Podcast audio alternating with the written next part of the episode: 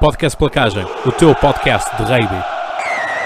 Olá, Rugbyman, sejam bem-vindos ao primeiro episódio do vosso podcast Rugby, podcast Placagem. O meu nome é Cláudio Fonseca e estou aqui na companhia de duas lendas vivas do rugby nacional, uh, António Aguilar e também António Henriques. Meus senhores, bem-vindos.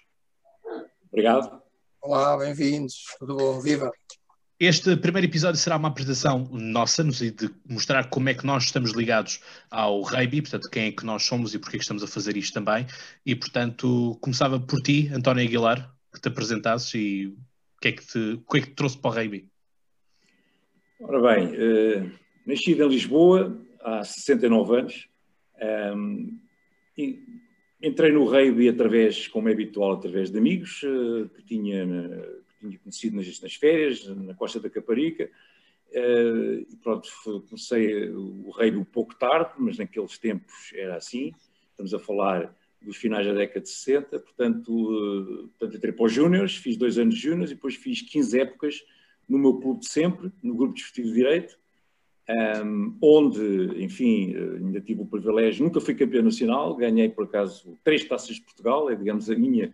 a minha, a minha vitrine de títulos conquistados como jogador eh, e eh, realizei cerca de 15 épocas nos séniores, portanto acabei a carreira em 85, 86, por aí.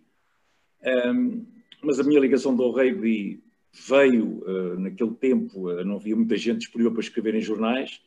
e o velho Patrício Alves requisitou-me, enfim, convenceu-me, levou-me ao jornal A Bola, onde eu comecei uma colaboração como no rugby, eh,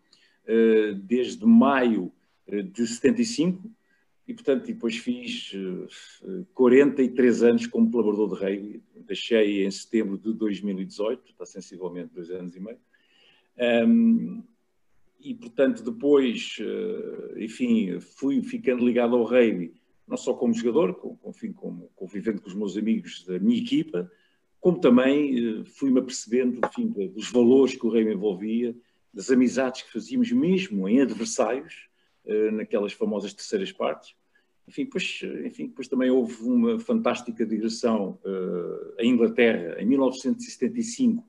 uh, que o direito esteve presente, fez quatro jogos, nós próprios, os jogadores, é que organizámos aquela digressão, enfim, que era um, um, sonho à Inglaterra, a pátria do rei, onde convivemos, perdemos os quatro jogos, infelizmente, mas saímos lá muito mais ricos em experiência, em conhecimentos, uh, sentimos verdadeiramente o que é o rei, aquele, aqueles, aqueles, aqueles clubhouses depois do jogo, enfim, foi uma experiência única. Um, ehm, evidentemente, depois, através também do Jornal A Bola, um, ehm, nos finais da década de 70 e 80 e 90, fui vivenciando e acompanhando algumas das grandes competições, nomeadamente tive o privilégio de estar em dois mundiais, uh, in loco, 91 e 95 na África do Sul. Um, e depois, mais tarde, inícios da década de 90, por aí, por 92, 93, um, o Serafim Marques, eh, que era um velho conhecido meu, eh, portanto, Serafim Marques, um dos fundadores do CUDUL, a par com engenheiro Vasco Pinto Magalhães e outros, que era o, o, grande comentador de rugby na televisão eh, desde os inícios do, de, de, da cobertura da RTP do Torneio das Cinco Nações, na altura, eh, convidou-me para ir eh, ajudá-lo a fazer comentários, ele já estava no final da sua carreira, eu estive 4, 5 anos a fazer os comentários com, né, com ele na RTP, também fizemos algumas viagens lá fora, muito interessantes, no Mundial de 99, realizado no país de Gales, o jogo de abertura, que foi realmente uma cerimónia fantástica. E depois, eh, com a chegada da Sport TV em 1998, eh, eu passei a fazer também na Sport TV os comentários, até que a Sport TV estava com instalações eh, precisamente na, na Alameda das Linhas Torres, nos antigos estúdios da RTP. Portanto, havia aqui uma, um dividir pela RTP e pela Sport TV, e finalmente depois a Sport TV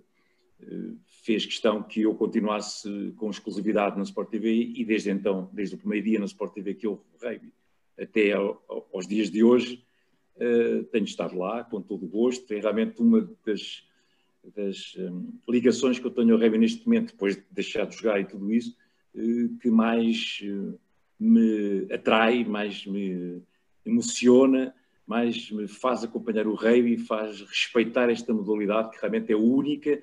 tem realmente uh, detalhes e, uma organização que estou em querer daqui para a frente neste podcast vamos acompanhando através das, enfim, dos comentários às competições que estão a decorrer, seja cá em Portugal, seja sobretudo lá fora,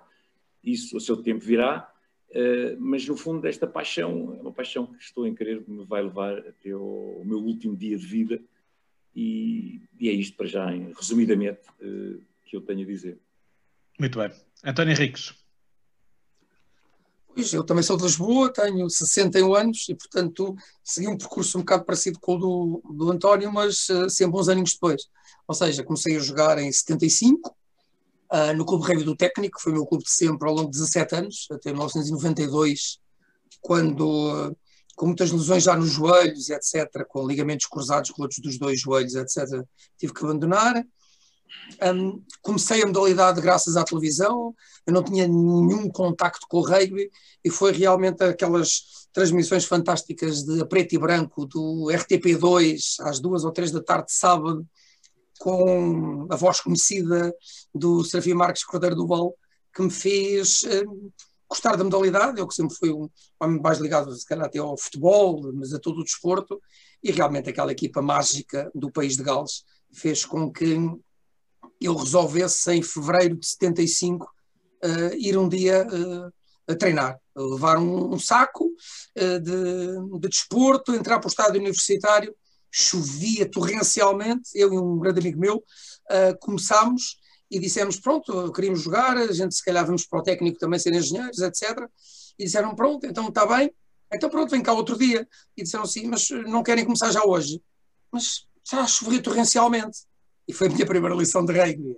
O rugby um, desporto um batismo, não é? Deixem-se deixem de mariquices, vão-se ali despir e vamos embora começar a, a, treinar. E foi assim o meu primeiro treino.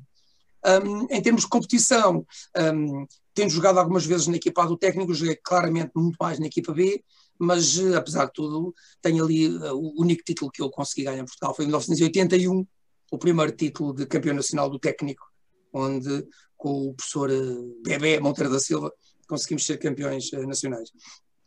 Em termos de comunicação social, eu sempre tive muito ligado uh, a várias, várias componentes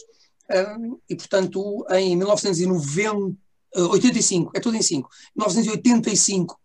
comecei na rádio comercial, fui o primeiro indivíduo a ter a, fazer, a falar de rugby consistentemente